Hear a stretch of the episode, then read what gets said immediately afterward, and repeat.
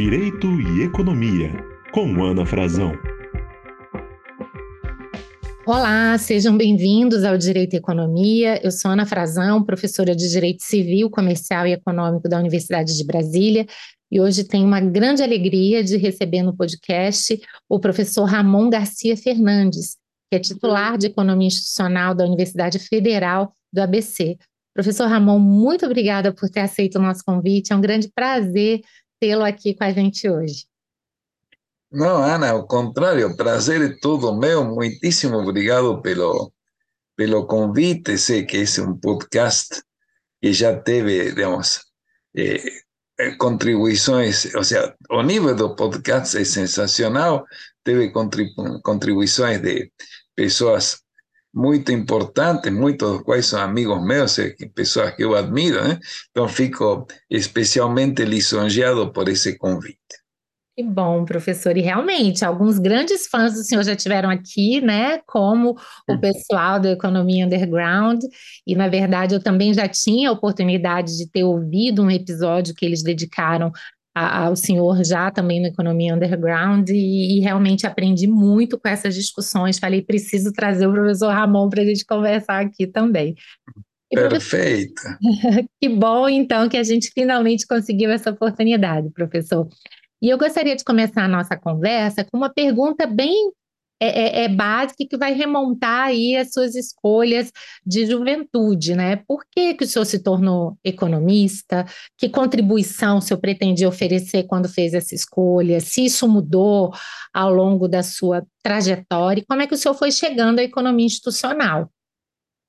Perfeito, Ana. Veja, então, acho que então, de, contar um pouquinho assim como eu cheguei, tá?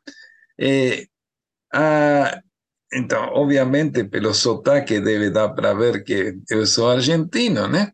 Eu estava na Argentina estudando biologia, que era meu sonho de criança.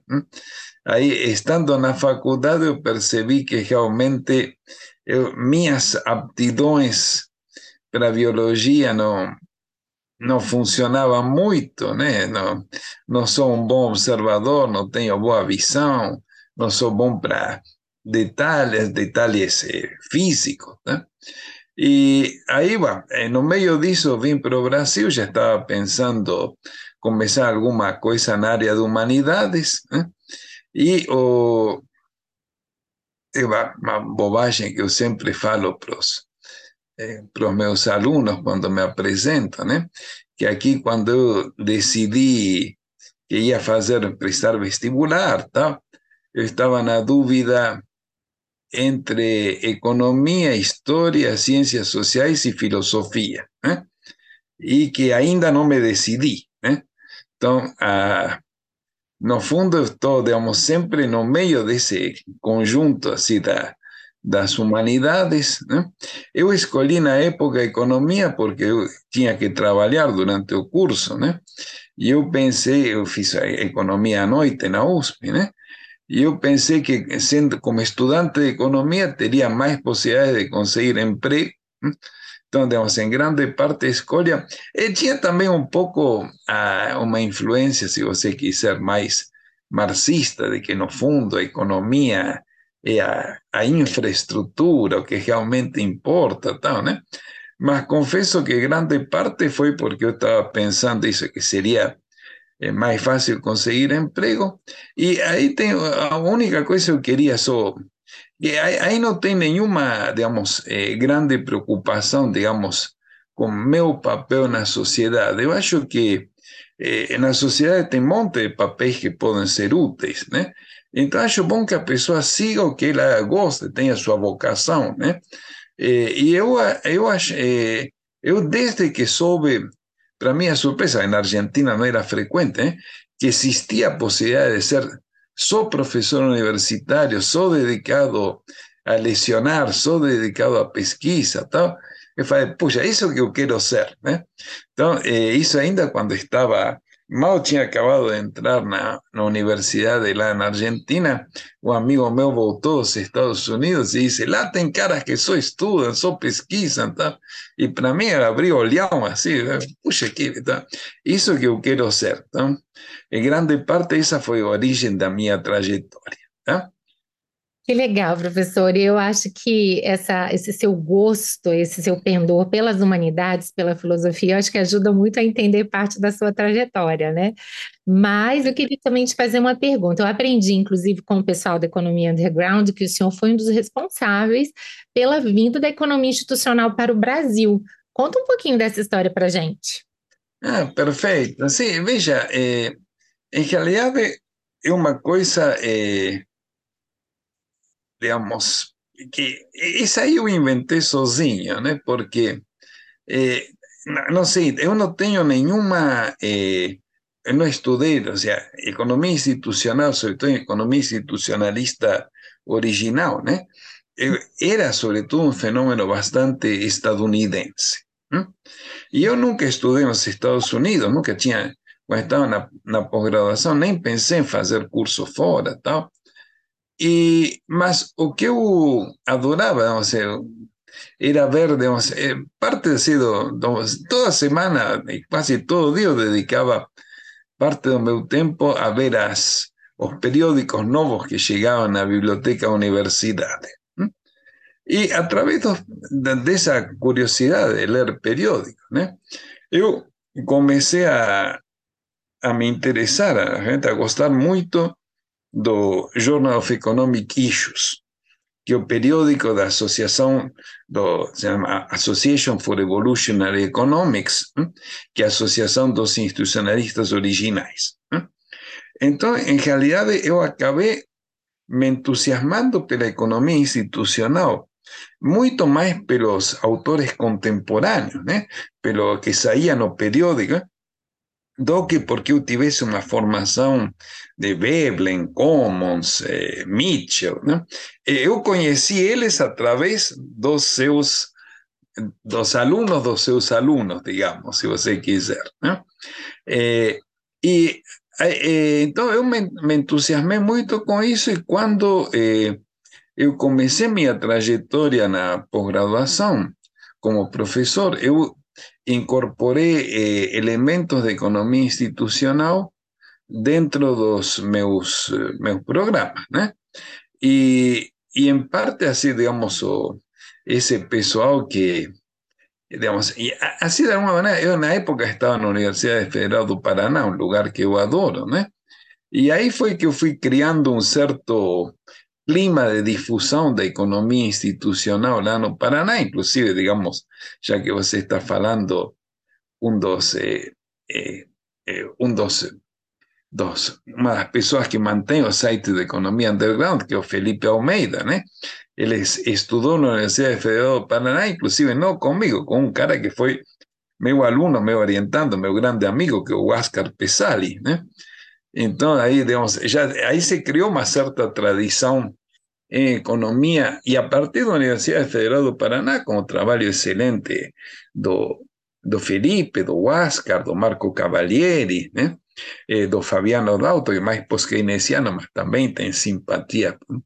Eh, foi se criando um, que juntou com outros, eh, com outras pessoas, paralelamente Otávio Conceição, estava des, também descobriu sozinho economia institucional na Federal do Rio Grande do Sul, e aí foi, foi se criando desse pequeno grupo, não sei se contava que no, no começo nem precisava uma Kombi, era só uma moto, nós já cabíamos, mas aí a, a coisa foi crescendo e agora tem, não dá para, já dá para lotar um ônibus, então já estamos, estamos melhorando. Que bom, professor. Agora explica então um pouquinho para a gente o que, que, são as instituições da economia institucional, porque às vezes a gente tem a impressão que todo economista hoje é institucionalista em alguma medida, né? Ou seja, a própria expressão é utilizada de uma maneira bastante elástica. Mas, enfim, para a gente tentar entender do que estamos realmente falando, seria bom se eu tentar esclarecer esses conceitos para a gente. Perfeito, Ana. Veja, o o, negócio, como você falou, isso, economia institucional virou uma, desculpa, não, o, uso da, o uso do conceito de instituições em economia virou uma foi uma das coisas que o mainstream incorporou da heterodoxia no, digamos, nos últimos 40 anos, digamos. Ou seja, falar de instituições nos anos 70 e até 80, né? Era uma coisa que, digamos, eh, completamente irrelevante e especialmente a partir, eu entendo isso, que a partir do fracasso dos, eh, dos das, das reformas promovidas pelo Banco Mundial, eh, a, os programas de ajuste do Banco Mundial e do FMI nos anos 80 para 90, né? Os caras começaram a pensar, por que que isso fracassou? Se, se aqui, digamos, se, se o plano é maravilhoso? Não, porque então que as instituições, os países não estão preparados, as instituições são obstáculo para eh, aplique, para que esses planos tenham sucesso. Então, a partir daí, eh, as, o mainstream começou a olhar as instituições, certo? E, tanto no sentido da, das regras formais como as regras informais do funcionamento da economia. Agora, eh, eu acho que eh, digamos, o conceito de instituição é uma coisa, se você quiser, um pouco mais amplo. Tá? Eu, eh, eu acho que tem várias assim, definições. O dia que eu dou aula de instituições, passo duas horas lendo definições diferentes e discutindo elas, né? Mas, ah, mas eu diria duas coisas. Uma que eh, uma coisa que o economista, o Walter Nibon, dos eh, economistas institucionalistas, alunos do Polanyi, eh, fala, né? que em grande parte a gente pode pensar em instituições como a cultura de uma sociedade. Tá? Ou seja, é um conceito bem amplo. Tá? Se você quiser uma, uma definição que é mais caseira minha, tá? Eh, eu diria que instituições são a componente social na conduta individual. Né?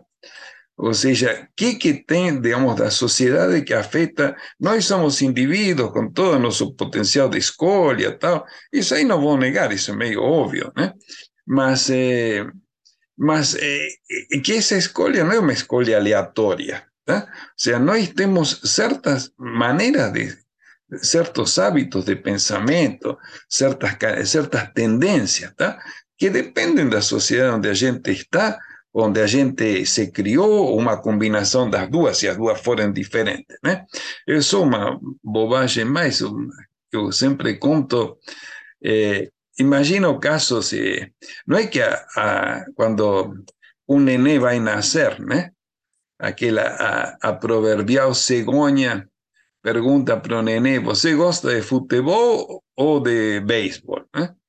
Então, se o, se o neném fala futebol, a cegonha joga ele no Brasil, e se fala de beisebol, joga ele nos Estados Unidos. Né?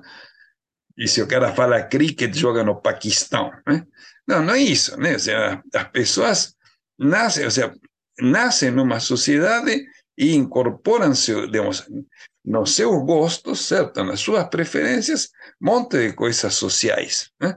a maneira de ver o mundo. Então, essa, essa parte que eu digo que é central das instituições. Não é só as regras do jogo, que também é uma dimensão relevante. Né? Mas eh, eu entendo que esse conceito mais amplo de instituições é isso, é quase falar da cultura de uma sociedade. Interessante, né, professor? Porque por meio desse conceito, já uma, uma crítica, por assim dizer, direta a, a, ao mainstream no sentido dessa visão metodológica, né, da ação humana, a partir sempre de uma ação individual, racional e utilitarista, né, e ao mesmo tempo mostrar o quanto é difícil, se não impossível, isolar a ação humana da ação social, não é isso? Isso, sim, sim. Exatamente, sim. Nós somos eh, seres sociais, essa é a questão básica. A gente, por uma questão metodológica, pode preferir começar falando. Ou seja, quando você começa explicando, digamos, eh, eh, estudando economia geral, tá? Você pode dizer, perfeito, eu, eu tenho que escolher um ponto de entrada. Tá? Esse ponto de entrada pode ser perfeitamente a questão de escolha individual. Tá? É, então, é um problema, é, óbvio, um problema relevante, um problema, mas é, você tem que ser perfeito, mas essa escolha individual tá? está necessariamente condicionada por, eh, por umas características que estão além do indivíduo, ou seja, ninguém nasce num repolho, né? Ou seja, todo, todos nós nascemos num contexto social, então, eh, ao mesmo tempo, também, eh, que, que isso é uma forçada de barra, acho, do, do pessoal mais ortodoxo, tá? que pensa que se a gente não, se a gente dá características, reconhece a dimensão social, acaba diciendo que somos todos robozinhos criados pela sociedade tal, que no tenemos margen de manobra. Isso, certo? No não faz o menor sentido. Nós, obviamente, temos uma grande margem de manobra, mas dentro do que eh, a gente aprende numa sociedade, da maneira que a gente se forma numa sociedade. Sem dúvida, quer dizer, reconhecer essa dimensão social não implica negar a dimensão individual, mas exato, exato. a contação humana é complexa e quanto essas dimensões se interrelacionam, né, professor?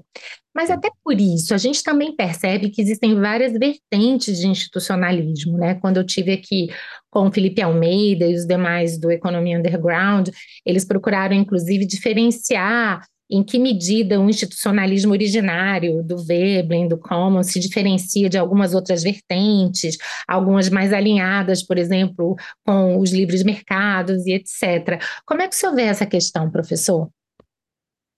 Veja, então, é, primeiro, o próprio movimento institucionalismo original né, é uma coisa que já em si é, se você quiser, é plural?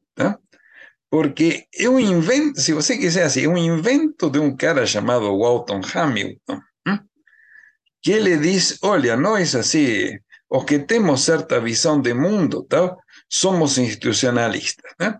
E aí, nisso aí, ele pega, no mínimo, duas tradições que não tinha muito diálogo entre elas, né? que a tradição mais vebleniana e a tradição mais do Commons. Tá? Um pessoal, digamos, Veblen, que um crítico muito forte da sociedade, então um cara que não gosta de fazer concessões, né? com Commons, que um cara que, ao contrário, cara que está querendo fazer eh, melhorar a sociedade, com uma visão crítica da sociedade, tá? mas entendendo que a reforma tem que ser eh, digamos, eh, que ser gradual, certo? Eh, de dentro, modificando as regras da sociedade, tá? Então, Veblen e como são assim, digamos, espiritualmente, se você quiser, são muito diferentes. Tá? Você junta uma série de pessoas que são eh, críticas da sociedade, tá? em diferentes ah, tá? mas que isso, que querem uma sociedade mais justa, mais eh, uma, isso, uma sociedade mais justa, mais igualitária. Tá? Então, acho que esse é o grande espírito tá? que anima o institucionalismo original. Tá?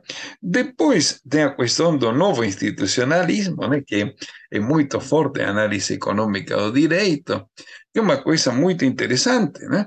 mas que o, o novo institucionalismo é uma de alguma maneira, é uma invenção do Williams. Tá? Ou seja, não quer dizer que eh, os autores não sejam relevantes. Né? Não, digo, Williamson é o cara que tem a ideia, que acho, eu o Williamson tem dois méritos. A, a obra própria dele, mas Williamson como organizador, se você quiser, como empreendedor acadêmico, tá? é um cara que saca, nós temos que fazer um movimento tá? Que junto, mas él percibe las afinidades con Norte, afinidades con otros caras, y dice, olha, vamos a crear una cosa que eu, Williamson, vou denominar nueva economía institucional, ¿cierto? Eh, que, eh, digamos, él es muy claro do começo en dizer eh, olha, eu não tenho nada a ver com eh, o institucionalismo original, exceto com o commons. Eu gosto do commons, né? mas inclusive ele usa muito pouco commons. Isso é engraçado. Ele diz gosto do commons, mas ele usa muito pouco, né? Eh, tem, tem uns trabalhos que eu fiz aqui, que estou meio resumindo uns trabalhos que eu fiz com o Oscar Pesali sobre Williamson e a construção da nova economia institucional, né? Mas no fundo isso, digamos, Williamson é um cara que ele define a nova economia institucional, ele junto North, junto Costa, ele, ele cria, tá? Tem um conto do Borges que chama, acho que Kafka e seus precursores, tá? Que ele diz, que o Borges vai dizer, olha, ninguém é precursor de Kafka, tá? Ou seja, quando você tem o Kafka? A partir dele que você diz, ah, esses caras que vieram antes podem ser considerados precursores. Né? Mas quando você está antes, você não sabe que você vai ser precursor do Kafka. Né? Não tem um elemento. Não. Williams é um cara que consegue juntar um monte de elementos né? para criar nova economia institucional. Essa nova economia. Digo, essa nova economia institucional é um movimento, base, ou seja, e que é, é, muito metodologicamente sensato, se você quiser, do meu ponto de vista, mas que é claramente um movimento que é, gosta mais do, do chama assim, gosta mais do mercado e tem menos preocupações com a justiça social do que o institucionalismo original. E eu acho que a preocupação com a justiça social é uma das coisas definitórias do institucionalismo original. Então, aí tem uma diferença de visão, hum? certo? Ou seja, mesmo North, quando eh, às vezes critica claramente algumas coisas da economia do mainstream, tá? North é um cara que está muito pouco preocupado com a justiça social. Né? Então, é, então é, independentemente da grande relevância da sua obra. Né? Mas diga, desculpa, ele interrompi aí. Imagina, professor. É só porque enquanto o senhor falava, eu lembrei que o senhor, inclusive, tem um artigo cujo título é exatamente o que a teoria dos custos de transação poderia aprender com o institucionalismo original. É muito interessante que, às vezes, nós do direito recebemos o institucionalismo pelo olhar desse neo-institucionalismo, né, o novo institucionalismo, sempre com preocupações muito voltadas para os custos de transação, e de repente vem o senhor e diz: olha, existe muito mais do que isso, né? Então, até ampliando um pouco a preocupação que deu ensejo a esse artigo, o que realmente nós temos a aprender com o institucionalismo original? Seria realmente essa preocupação com a inclusão de discussões relacionadas à justiça social? Isso. Ou tem outras abordagens? Não, veja, eu acho que essa base, eu vou te dar um exemplo que acho bem interessante O sos suspeito, mas acho interessante, né? Eh, pensa isso, eh, que, que o pessoal do, digamos, da nova economia institucional e eh, do, digamos, do, inclusive o direito baseado nela, até onde eu conheço, né? Eh, tem de preocupação quando você estuda, por exemplo, as empresas. Né? Uma contribuição fundamental do Williams, acho eu, é o conceito do oportunismo. A ideia de que as pessoas podem procurar seus interesses em detrimento do coletivo. Tá? Então, o que, que o Williamson vai estudar? A possibilidade de que os gerentes tá? eh, defendam seus interesses em detrimento dos acionistas, certo? A, ao mesmo tempo, estuda a possibilidade de que os subordinados, certo? Eh, defendam seus interesses indo contra as decisões dos gerentes. Tá? Acho razoável. Tá?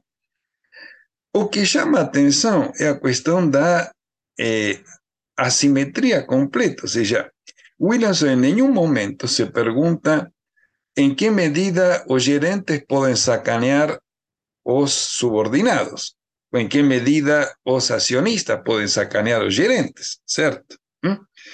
E eh, mais ainda, a, em realidade, se você for considerar uma estrutura de poder, né, que uma coisa Wilson também fala, né, é bem mais provável que quem tem mais poder eh, exerça seu oportunismo sobre que tem, ou, ou que, mesmo que todos sejam oportunistas, tá? Ou que sejam potencialmente oportunistas, por isso também é uma coisa mal entendida Williams, tá? Nem todo mundo é oportunista, tá? Oportunismo é a possibilidade que existe tá? na, na conduta humana. Mas, então, que, qual é, que é o risco para a sociedade maior? Tá? Que, os, eh, que os operários eh, sejam oportunistas em relação à direção ou que a direção seja oportunista em relação aos operários. Quem tem mais poder nessa relação? Né? E o Williamson, para mim ficaria óbvio que digamos, uma, uma decorrência do pensamento dele né? deveria ser que os dois grupos podem ter condutas oportunistas e que um deles, por ter mais poder, né? claramente suas decisões oportunistas podem ser muito mais prejudiciais para o conjunto do que o outro. Tá? Mas Williamson só olha para um lado. Tá? Então, e acho que a própria análise econômica do direito em geral né, está mais preocupada com essa possibilidade, digamos, alguém, digamos, ir contra os interesses dos acionistas. E por que cargas d'água os acionistas vão ser os caras mais privilegiados numa sociedade? Então, aí volto, estava eh, eh, estava lendo recentemente, é um texto que uso para as aulas, ah, de un, de um, inclusive um professor de administración llamado Norman Bowie, que ele discute as, eh, digamos, a, a, empresa como uma, eh, agora, eh, vou, vou procurar depois o nome, mas empresa como um empreendimento social, uma coisa assim, tá? Então, na empresa você tem um monte de stakeholders, tá? E por que o stakeholder privilegiado tem que ser acionista? Tá? E que, o, o que lhe confere esse privilégio? Tá? Por que, que tem que ser a pessoa mais com, com a qual a sociedade, com cujos direitos a sociedade deve se preocupar mais quando pensa numa numa sociedade, numa empresa. Tá? Por que, que digamos, a gente tem que fazer tudo para que o acionista seja o privilegiado tá? e evitar que ele seja, de alguma maneira, eh, traído, o que for, tal, pelos restantes parceiros nessa sociedade? Tá? Essas são as assimetrias Muito interessante, né, professor? Porque é, é como o senhor diz, é, a construção de um tema que em princípio é técnico, como oportunismo, mas ela envolve a prévia delimitação dos interesses que serão analisados, né? Como o senhor diz, por que não considerar os interesses de stakeholders como os trabalhadores? E mais do que isso, porque nesse exame a gente vai abstrair a questão do poder, né? Talvez essa Isso uma contribuição, né, da, não só da, da economia institucional original, mas também da própria sociologia, dizer, olha, não temos como analisar relações sociais sem entender também as dinâmicas de poder. Né? E, e, é claro que quando o Williamson ele toma essas opções metodológicas, várias dessas opções elas são influenciadas, ao meu ver, por é, é, opções políticas, quando não ideológicas, ainda que muitas vezes não sejam assumidas. O senhor concordaria com isso? Isso, 100%, 100% sim, sim, sim. O negócio. Ah, então, tentando assim, eu acho isso, afirma uma, uma, uma questão fundamental para o funcionamento, ou seja, o empreendimento produtivo é uma coisa fundamental para entender como funciona a sociedade. Tá? Eh, eh, ese productivo en el sentido más amplio, no puede ser solo industria, puede ser servicio, puede ser agricultura, todo que usted quiser, ¿no? Eh, a, a, que olhar para dentro disso. Né? Uh, ou seja, você tem que ter, de alguma maneira, o poder de eh, eh, intervir, certo? No que está acontecendo lá dentro. Né? Especialmente quando você tem situações de assimetria de poder muito grandes. Né? Então, é, então é, acho isso, não sei se, se, digamos, se estou é, respondendo exatamente o que você falou, mas acho que então isso, que você tem que conseguir olhar, tá?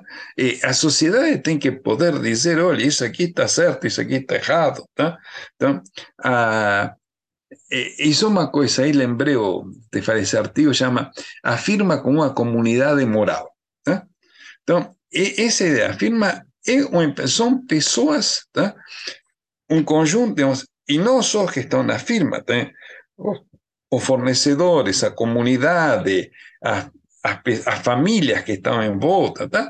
são todos parte, digamos, tem, tem, a, tem a dizer certo o sea, cuando una, eh, groseramente, veja, cuando una firma sale de un lugar, eh, o que o caso de Estados Unidos es típico, ¿tá? Cuando a firma salen del interior de Massachusetts o interior de Ohio, ¿tá? y van para los sur de Estados Unidos, después para México y después para China, ¿tá? Eh, a firma fora e, e, ninguém fica preocupado. E esses caras lá no interior do Ohio que, que dedicaram, tem toda uma série, em termos até de, da própria economia institucional, eh, da nova economia institucional, são caras que têm ativos específicos tá? voltados a trabalhar numa determinada firma. Os caras, enquanto que o capital, digamos, monetário, né? é completamente fungível, flexível, tá? O, os ativos específicos dos trabalhadores dependem de que eles possam ser aproveitados en un lugar específico. ¿tá?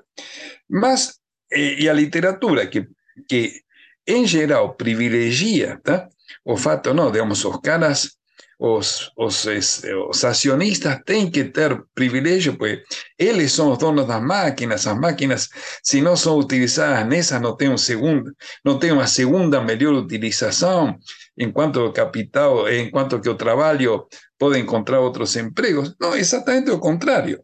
O capital que pode encontrar, o capital que tem mobilidade. Os trabalhadores não. Né? Então, quando você analisa a situação eh, sin considerar esa simetría.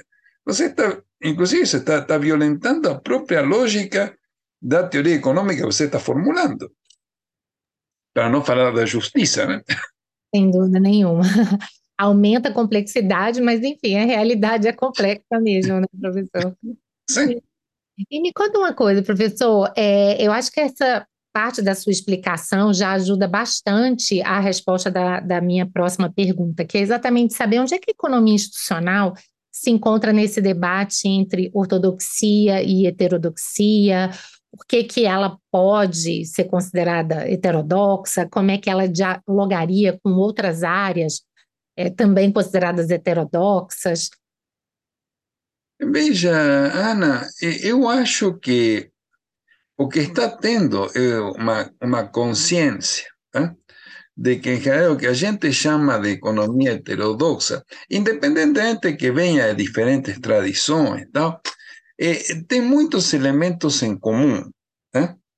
Ou seja, eu acho que está se formando de alguma maneira, eh, se você quiser, um, um grande caldeirão assim, de, de ideias heterodoxas, tá?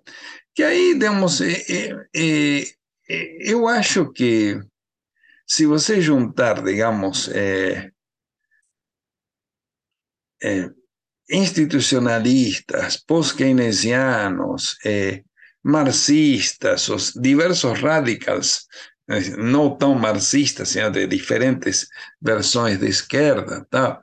ou que se você quiser, tipo socialistas, hacia la Polani, tal, ou eh, y más que estar, eh, y, y, para mí también, eh, que, que, una parte que yo discuto a veces con meus colegas heterodoxos. Eu acho até a ser, pode ir além, digamos, porque se tem muita coisa na economia comportamental, por exemplo, que é perfeitamente compatível com uma visão heterodoxa, mesmo que tenha cara, ou seja, mesmo que economia, os grandes nomes de economia comportamental façam esforço enorme para serem aceitos pelo mainstream, né? E já foram, né? Mas, eh, mas os elementos da economia comportamental o que está no Simon, por ejemplo, no fundo que está en Kahneman y Tversky, no es muy compatible con la economía do mainstream. Eh, o que eu diria? Tem, tem um grande. Eh, e, e, por ser a nova economia institucional também tem muitos elementos, tá? Diz isso, por que que a firma determina seu tamanho de tal ou qual maneira, quais são as possibilidades de organizar a firma, quais são os limites, tal. Eh, veja, isso está também é perfeitamente compatível com uma visão realista da economia, tá?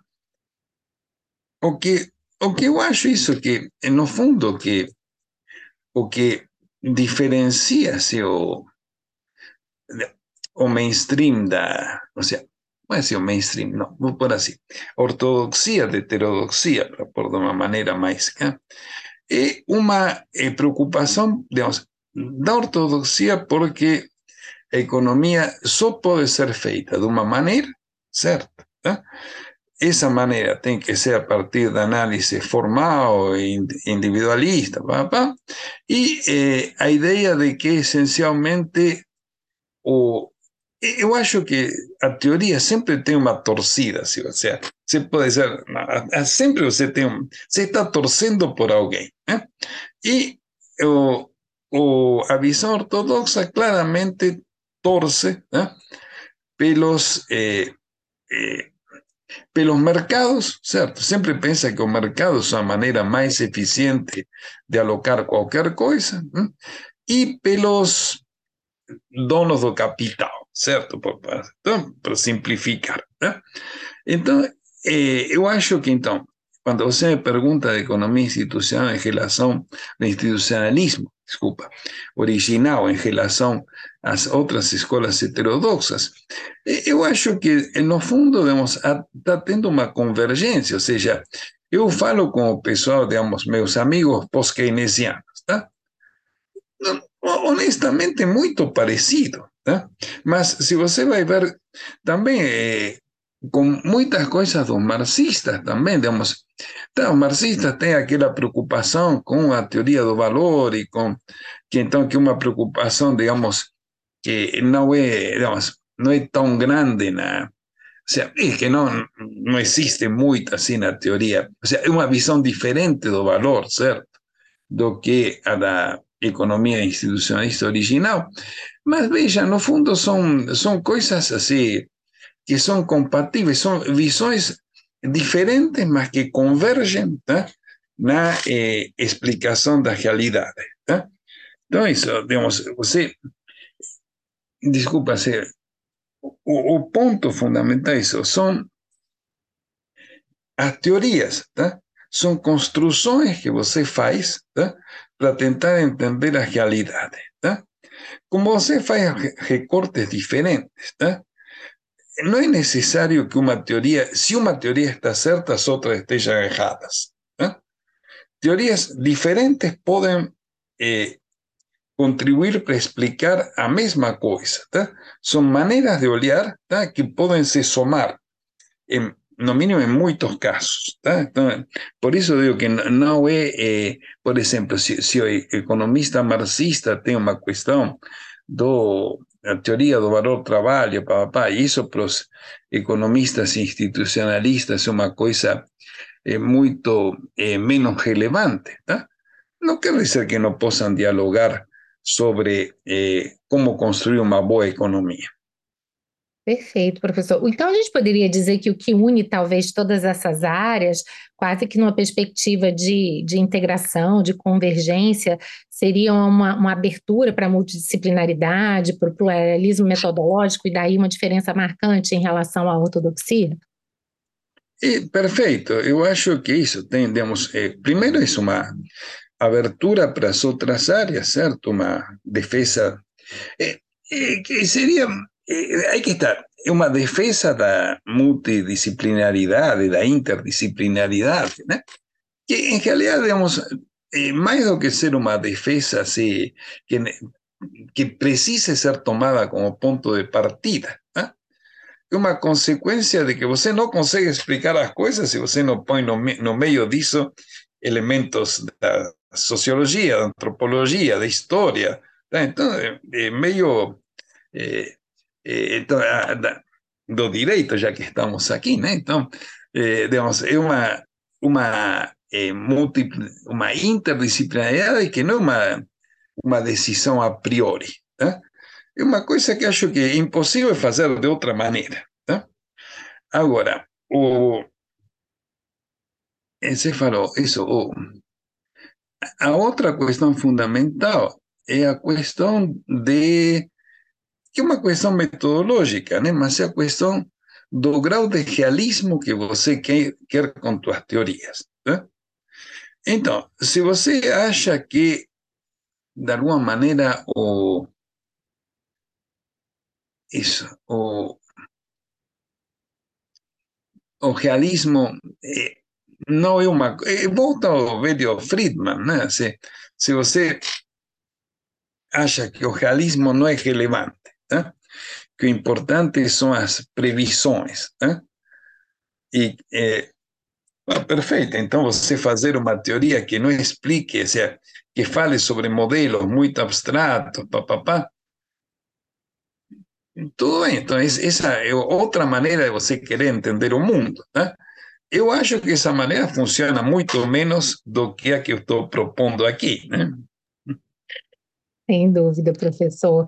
E, e, quais são os impactos, então, professor, dessas reflexões sobre a própria é, é, definição do que seria a, a, economia? Eu acho muito interessante mencionar um artigo do senhor, cujo título é bastante instigante, né? A retórica e a procura da verdade em economia. Queria muito que senhor explorasse um pouquinho essas conclusões, até porque acredito que, que é importante a gente pensar, né? Ou seja, a economia é, é, é uma ciência, é, que tipo de ciência? É, ela é também uma retórica? Em que medida a economia institucional reposiciona essas questões? Perfeito, Ana. Isso aí é, é, é veja, é, eu acho um ponto muito legal isso. E aí eu te diria, eu acho que tem uma uma questão que, eh, que acho que é importante é, digamos, deixar claro, assim, a minha visão de que, que é assim, a, a retórica. Né? Veja, eh, tem uma coisa fundamental que é o seguinte: a retórica é, por um lado, né, o estudo da, eh, da argumentação, certo? Por outro lado, é o uso da própria argumentação, ou seja, a maneira de você melhorar. Então, temos. Eh, então, o que quer dizer? Eh, se a retórica é uma disciplina que, que tanto eh, reflexiona sobre, o sea, reflete sobre a, a maneira de, de, construir um argumento, ¿eh? como, como dá a ferramenta para melhorar los argumentos. ¿no? A retórica, está presente em qualquer campo do conhecimento. Né? Não só, está, está presente em quase todas as atividades sociais. Tá? Ou seja, nós argumentamos, certo? Seja na, na política, seja no direito, seja na ciência. Tá? Ou seja, quando, grosseiramente, quando sei um físico, tá? faz, quer demonstrar um ponto, tá? e faz um conjunto de, de um sistema de equações super complicado, tá? ele está querendo dizer, olha, eu, pra, eu chego nessa conclusão tá? através desse procedimento, tá? eu argumento dessa maneira. Tá?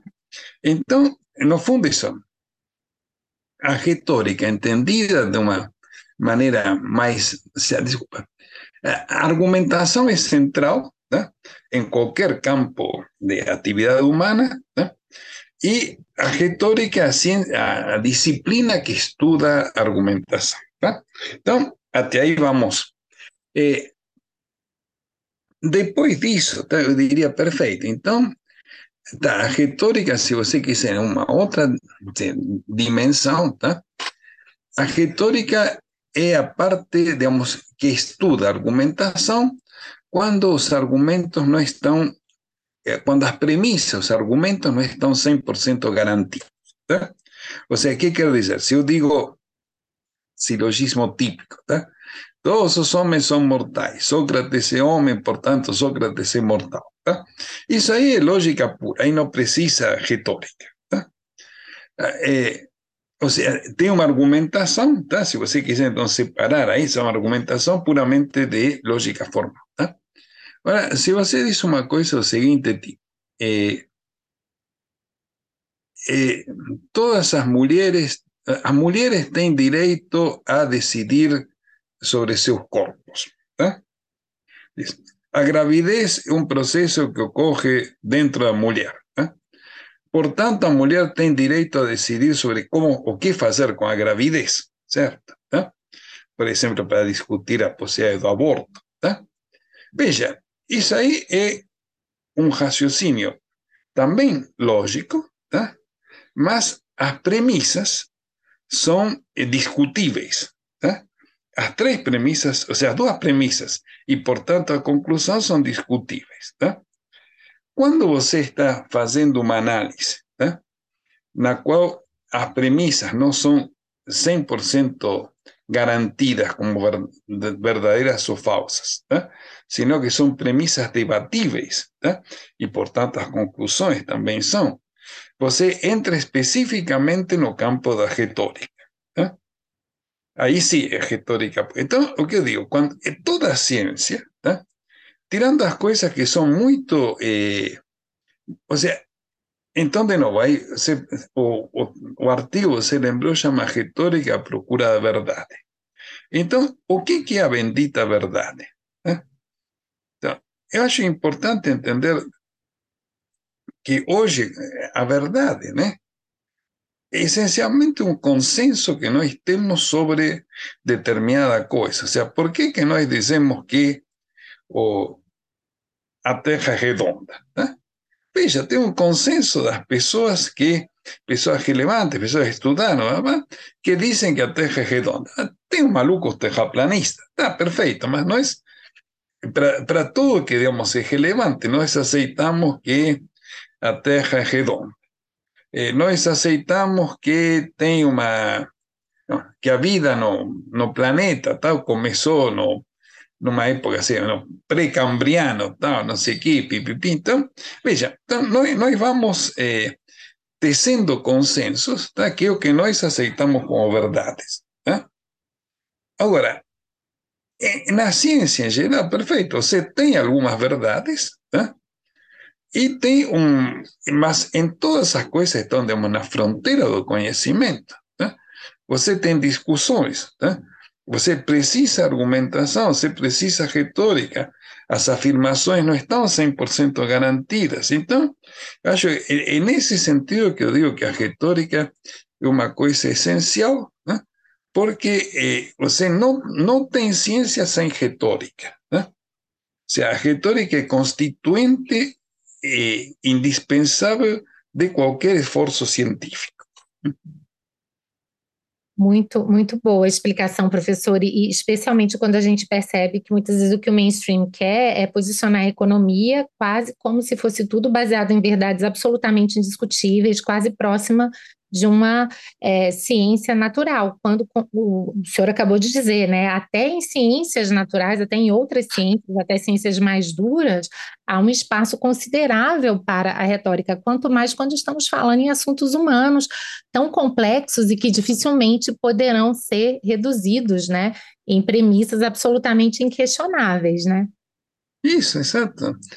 Ah, só uma coisa, veja, tem, eh, tem, digamos, toda a área, digamos, da, das próprias matemáticas, né?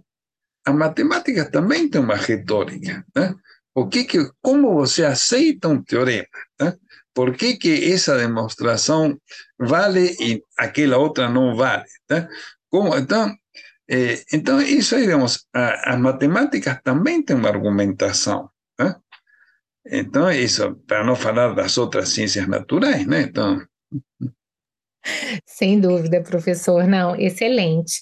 E, professor, algum aspecto específico é, do Brasil que o senhor acha que vale a pena mencionar? Ou seja, porque muitas vezes a gente tende a ler muitos autores é, é, do norte, que obviamente vão, mesmo os da economia é, institucionalista no sentido mais original, e, e, estamos diante aqui de um, de um país que tem diversas características, né? Então, quando o senhor diz que, olha, a economia institucional é, original ela tem uma preocupação com justiça social. Obviamente que num país com as nossas características, isso tem um colorido muito diverso dos países do norte. O senhor teria algum ponto a destacar, assim, das reflexões brasileiras, por assim dizer, a respeito das instituições que o senhor gostaria de compartilhar com a gente? É, veja, isso aí é uma coisa mais é, é, é complicado, né? O, o, que eu diria que, é, assim,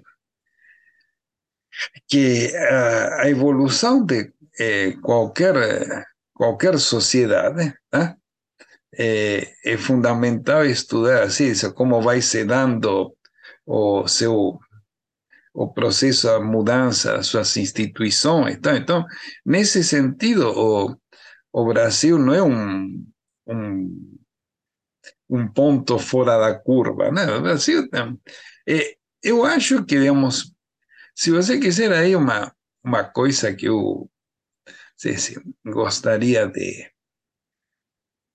de lembrar, assim que, que acho que aí teve, eh, de alguma maneira, Eso tiene algún uso medio, eh, si lo sé, que ser eh, infeliz ¿eh? Da, das, das eh, no debate eh, brasileiro. Ah? Que eh, en grande parte aquella idea, digamos, de que o Brasil no funciona porque tiene las instituciones cerradas. Ah? Entonces, digamos, aquella cosa todo do homem cordial, tal, a coisa de que, não, que aqui no Brasil, é, digamos, as relações são pessoais, então, digamos, você não, não, não chegou na impersonalidade do mercado, pipipi, que... E, veja, então, aí eu curiosamente acho que isso no, no Brasil ah, acabou tendo eh, uma, digamos, eh, o resgate das instituições, né? Eh, passou por uma coisa que acabou sendo meio, meio ruim, né? Porque eh, foi a coisa de dizer, olha, o, o, o é que, mas de alguma maneira aquele espírito, te falei, quando entra a, economia, a preocupação com as instituições na economia mainstream, né? Que depois do programa do Banco Mundial fracassarem na África, tá? então, diz, não, o problema são as instituições, tá? E aí, então, eh, Aí você diz, ah, então o problema do Brasil é que o Brasil não tem as instituições, é, é, aquela, aquela coisa que o pessoal diz, era a recomendação, get the institutions right, né? consiga as instituições certas. Né? Então, o Brasil não tem as instituições certas. Então, o Brasil tem pessoas, ou seja, não, ou seja, o, capitalismo no Brasil não vinga porque tem muito compadrio, porque tem, digamos, muitas, eh, digamos, e aí, no fundo isso acaba alimentando a, eh, o, o, sentimento de vira-lata, viralatismo, que é uma, uma características institucionais mais lamentáveis que acho que eu como uma pessoa que mora quase meio século aqui, né? posso dizer, essa coisa do, do viralatismo, de dizer, não, a gente puxa, a gente deveria ser Miami, mas somos eh, São Paulo. Né? Então, então esse é o ponto que acho. Eh, e, e aí uma última coisa, só para então dar, se você quiser uma agenda mais positiva, tá? Eu acho que uma coisa muito interessante é refletir, digamos, aí, e que é uma coisa que eu tentei fazer alguma vez, mas acho que deveríamos retomar, né? Tentar entender, digamos, uma coisa, é, assim, uma das contribuições centrais de um dos caras que eu mais admiro, que é o Carponani, né? a questão, digamos, de dizer, olha, perfeito, então, digamos, para você ter uma, uma economia de mercado, né? implica na criação do de coisas que não são naturalmente mercados. ¿no? O mercado de terra, o mercado de trabalho o mercado de dinheiro. ¿no? Como que esses três mercados foram se constituindo? Então, Polanyi fala isso sobre Inglaterra. Mas é sempre interessante, perfeito, e como foi isso no Brasil. ¿Cómo fue entonces, digamos, a, a tentativas de creación de esos mercados y a reacción a eso que o, o, o Polanyi llama o, duplo movimiento, tá? a reação da sociedade contra esse avanço do mercado. Tá? Isso aí é um assunto que acho que vale a pena eh, olhar com mais detalhe. Hum? Sim. E, e, e, é muito interessante, eu vou até lhe fazer uma provocação a respeito desse ponto que o senhor toca, né? Porque, sim, é, às vezes, quando a gente tenta contextualizar essas preocupações no cenário Brasil, há, há, um sentimento assim de pessimismo e quase que de desânimo, né? Porque fala assim, não, as instituições aqui são equivocadas, mas isso é fruto de um processo muito antigo, colonial.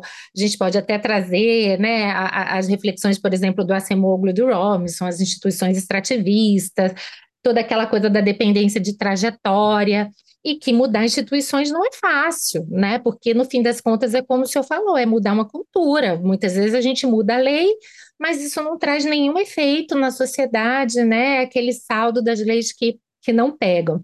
E aí o ponto que me causa uma especial aflição.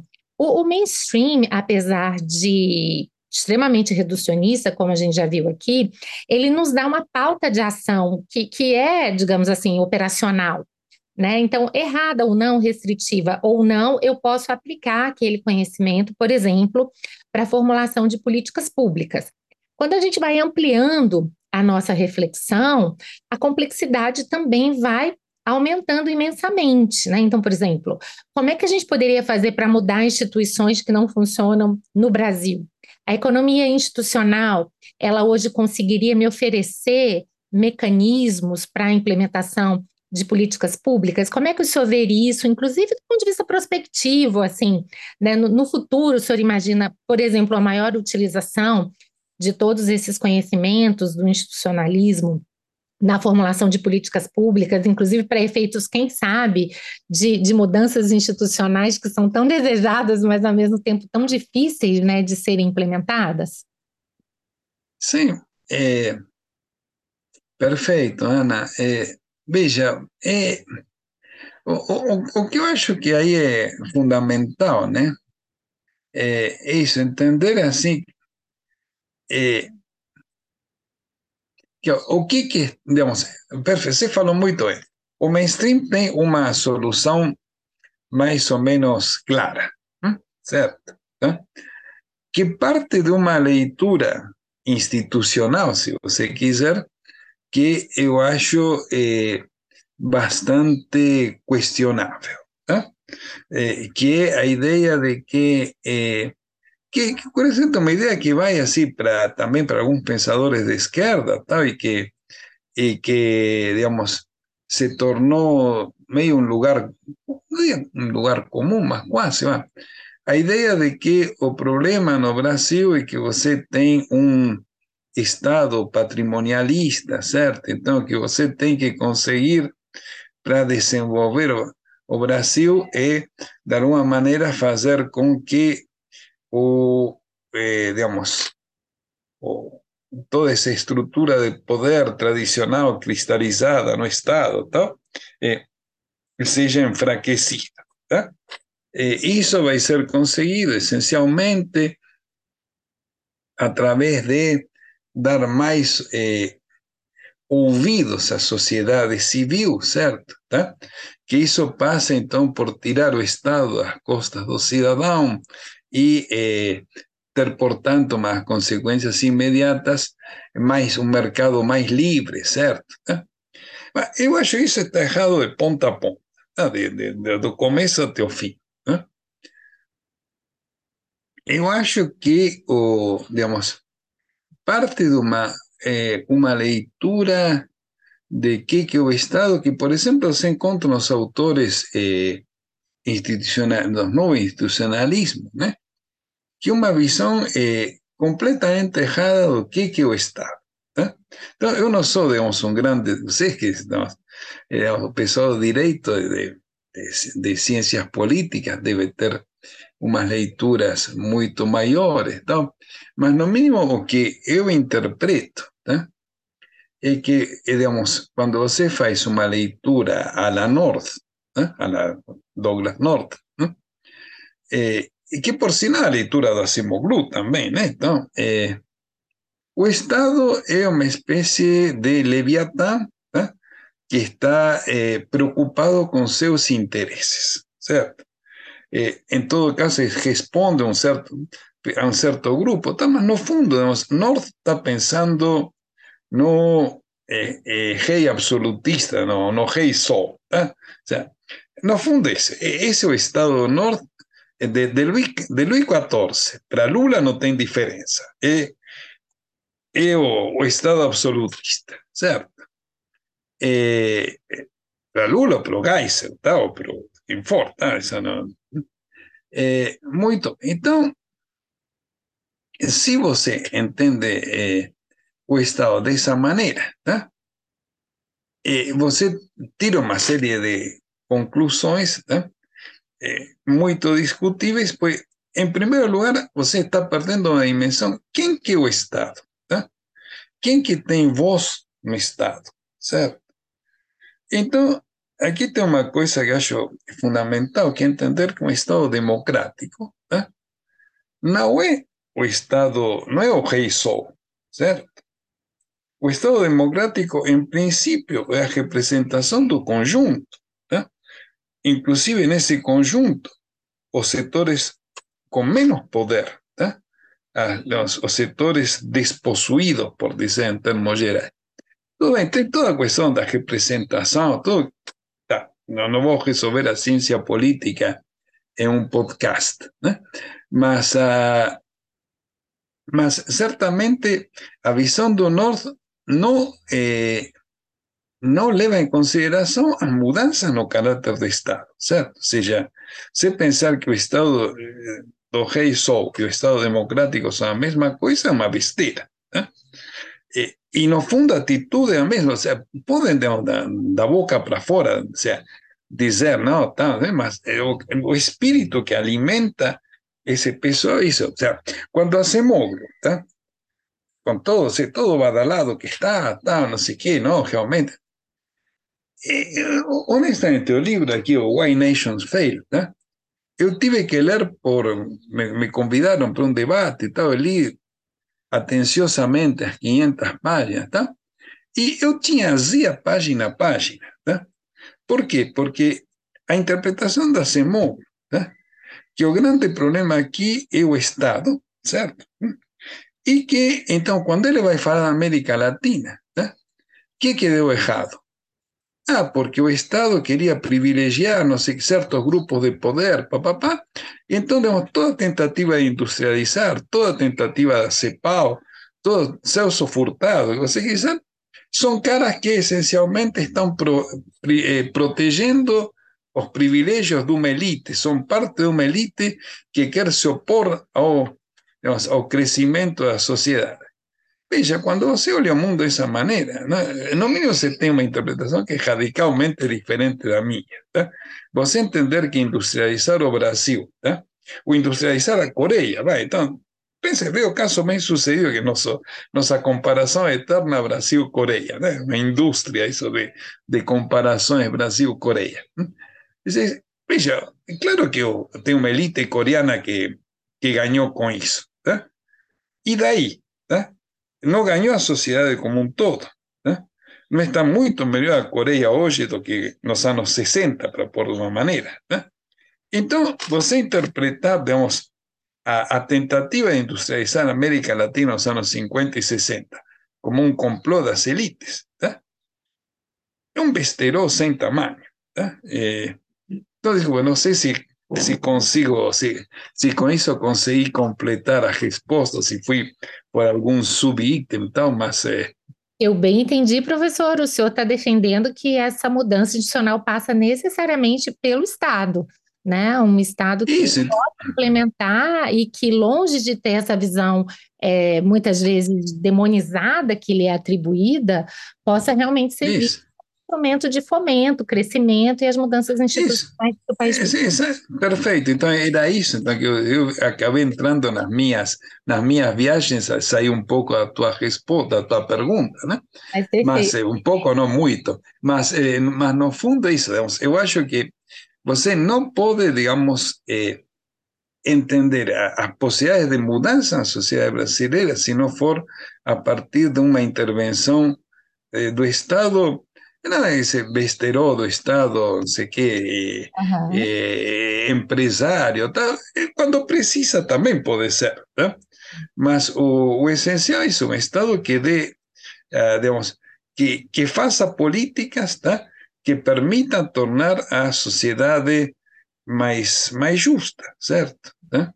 Seria muito ingênuo acharmos que o mercado sozinho traria esses resultados em termos de mudanças institucionais tão profundas, né, professor?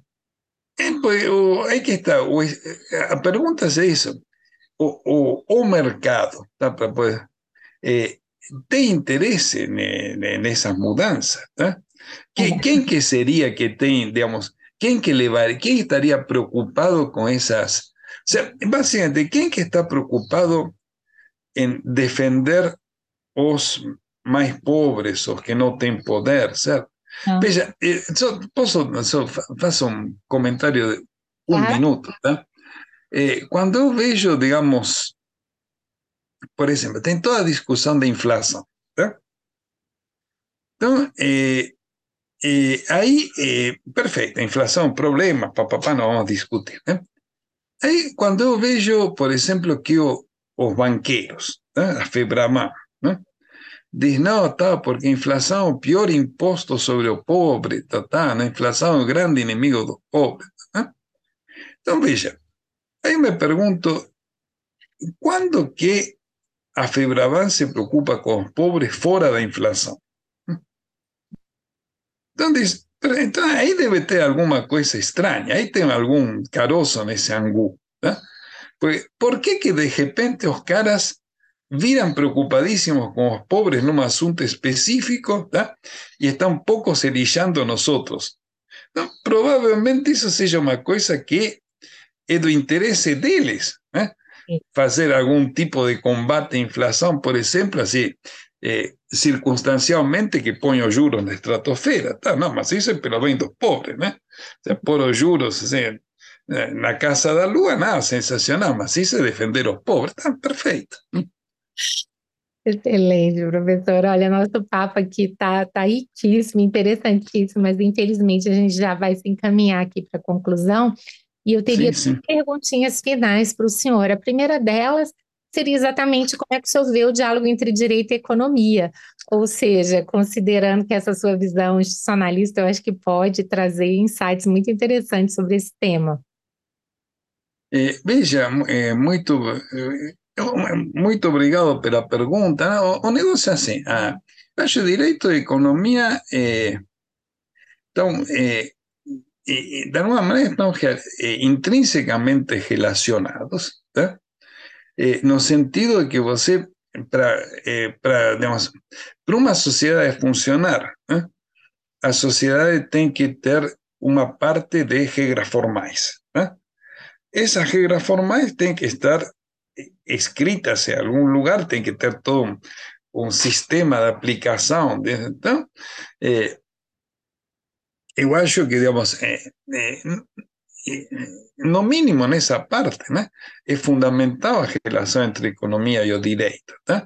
Porque você não tem, digamos, isso, você não tem um Estado, um mercado que funcione sem regras, tá? E o direito é que, de alguma maneira, eh, estuda, propõe, modifica, certo? Eh, essas, essas regras. acho que o, aí, digamos, é, é central na, na interpretação. E- e Eu acho digamos, a a única coisa que me preocupa às vezes é isso, digamos, que tanto na economia como no direito, de repente tem algumas pessoas que acham não, que tem certas regras que assim, digamos, sea, foram dadas por Deus, vai, não sei, por dizer assim, né? E as pessoas esquecem que as regras são construções dos homens, né? e das mulheres, se você quiser, tá? mas isso, dos seres humanos, tá? Nós somos os que decidimos as regras, tá? Não nada escrito nas estrelas, tá? Eh, Se você quiser tirando princípios muito seja, eu acho o imperativo categórico kantiano é uma ideia que deve ser perfeita. Isso pode ser estar escrito nas estrelas, se você quiser, né? Mas é muito pouco, tá? O restante é uma construção nossa, tá? Então, eh, por isso, portanto, acho isso. Direito e economia tem tudo a ver.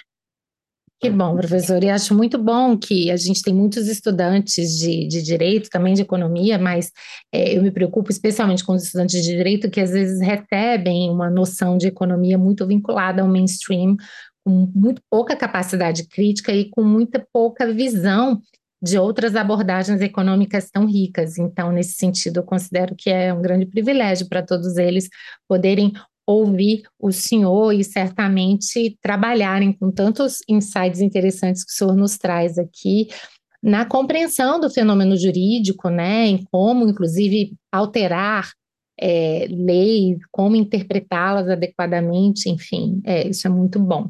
E, professor, uma última pergunta. O senhor que tem uma vida acadêmica e profissional tão rica, né, que se dedicou à economia, que se dedicou à, à profissão de professor, né, como o senhor bem colocou aqui, se o senhor tivesse algum conselho, alguma experiência de vida que o senhor acha que vale a pena ser compartilhada com um estudante ou com um jovem profissional que está iniciando a carreira, que se interessa pelos seus temas, o que é que o senhor diria para ele? Olha, Ana, isso aqui, eh, de todas as perguntas que estavam no teu roteiro, essa foi a que mais me, me deixou aqui pensando. Então, eu vou dizer uma coisa: se você quiser cortar-se, eh, tire tranquilamente, mas eh, ah, editar. Eu quero tudo. Não, mas eh, então, veja, eu, fiquei pensando um monte de coisas, tá? mas eh, teve uma eh, que eu, eu pensei a partir, também viajei um pouco, tá? que é o seguinte, eu antes de estar na, na UFABC, eu era professor da Escola de Economia de São Paulo da Fundação Getúlio Vargas, né? que tinha acabado de ser criada. Né? Eu eh, peguei desde a primeira turma tá? Até a sétima turma, tá? que foi quando eu saí.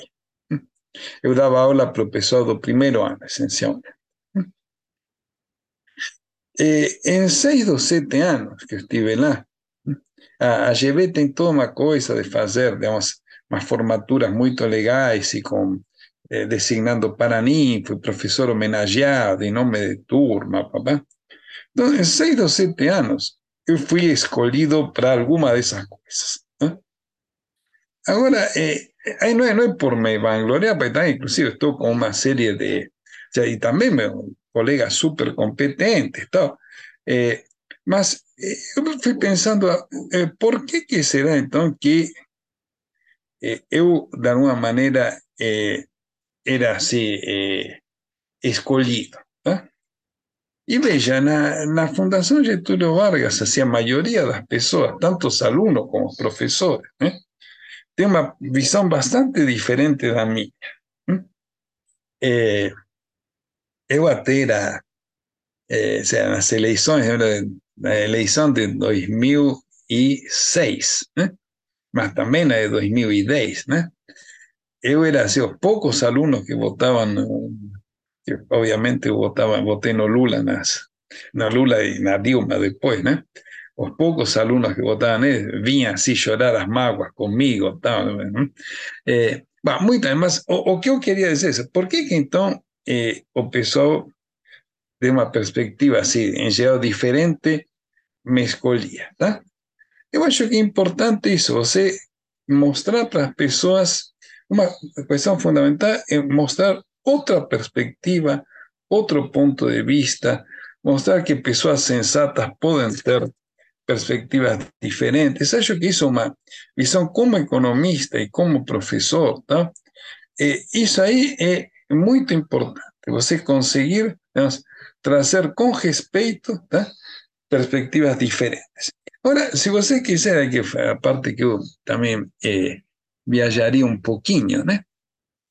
Acho que também tem uma coisa que esse, esse Então, assim, essa preocupação maior com a justiça social, com, a, com, a, caras que não têm privilégios numa sociedade, tal, é uma coisa que eh, certamente os jovens estão em melhores condições de ouvir cuando no, no tengo tanto, o sea, todos pueden tener vínculos familiares, ¿no? mas ellos no están ainda envolvidos directamente en el proceso que cría esas injusticias y las reproduce. Entonces, eh, eu acho que, em geral, os jovens são mais é, abertos, mais otimistas, têm mais preocupações sociais, tá? Então, acho que isso é uma coisa muito importante, tá? E a parte que eu eh, também viajaria, assim, é, Assim, eu acho que uma coisa fundamental que aprendi com alguns pesquisadores de economia eh, comportamental, né? A partir de experimentos do, daquele do, do, ai, dos jogos dos bens públicos, tá? que los seres humanos somos esencialmente cooperadores condicionales. ¿ah? ¿eh? Hay personas que son egoístas, sí, eh, autointeresadas, sí, mas son una minoría. ¿eh? A grande mayoría de las personas ¿ah? cooperamos si los demás cooperan. Mas si nosotros estamos de sacanagem, nós também estamos de sacanagem. No, no, no vamos ficar no, tirando sajo de mi cara. Entonces, si estamos se, se para fazer a coisa junta, fazer. Mas agora, se vocês fazem corpo mole, eu faço o dobro de corpo mole de vocês. Então, é, que é razoável. Tá? Então, eu acho que, é, em grande parte, né, uma coisa assim, é, importante, acho que desse é, na, do, do, ensino que um, do ensino e do, digamos, da, da atitude das pessoas, né? E entender, ensinar isso, olha, perfeito. Eu sei que digamos, se, se a gente cooperar, né? a gente está em condições de construir uma sociedade melhor. Né? Então, eh, tem caras que vão contra, sim, perfeito, mas, eh, mas tem possibilidades gente construir esa sociedad, ese mundo. Son medio polianas, sí, siempre fui. Entonces, eh, admito. Mas eu acho que uma das, uma das conclusões que a própria teoria econômica te mostra é que o mundo, eh, eh, que tem boas razões para acreditar que o mundo pode ser melhorado a partir do esforço coletivo. ¿verdad? E aí que entra o Estado democrático, certo? A intervenção do Estado como representação das maiorias. Né? Então, é por aí que as coisas mais ou menos vão se amarrar. Né? Excelente, professor. O senhor acaba de confirmar que professor é feito pai, né? Eu acho que para assumir essas posições a gente tem que ter uma certa esperança realmente no mundo, né? De que novas gerações possam, de alguma maneira, ter preocupações similares e possam, talvez, responder essas preocupações de uma forma até melhor do que as nossas gerações, né? Não deixa de ser sementes aí na esperança de que elas desabrochem. Mas, professora, olha, foi sensacional a nossa conversa. Eu fico aqui realmente extremamente grata pelo seu tempo, a sua disponibilidade, a sua gentileza. É, fiquei muito feliz de ter essa oportunidade e continuarei aqui acompanhando o seu trabalho sempre com, com muito interesse. Muito obrigada, professor. Ana, eu que agradeço, muitíssimo obrigado. Desculpa que eu me estendi demais, mas para eu sou, falo devagar e sou enrolão, então, esse, uh, mas eh, muitíssimo obrigado. Gostei muito do, do teu trabalho, do, do podcast, tal. Então, também continuarei acompanhando agora, eh, quando vierem, digamos, eh, pessoas que tenham mais a dizer do que eu. Tá? Muito obrigada, professor. Um grande abraço. Abraço para você, obrigado. Hein? Tchau, tchau. Você ouviu o podcast Direito e Economia com Ana Frazão. Produção e trabalhos técnicos José Janci Marques. Para maiores informações, acesse o site anafrazão.com.br e siga nas redes sociais.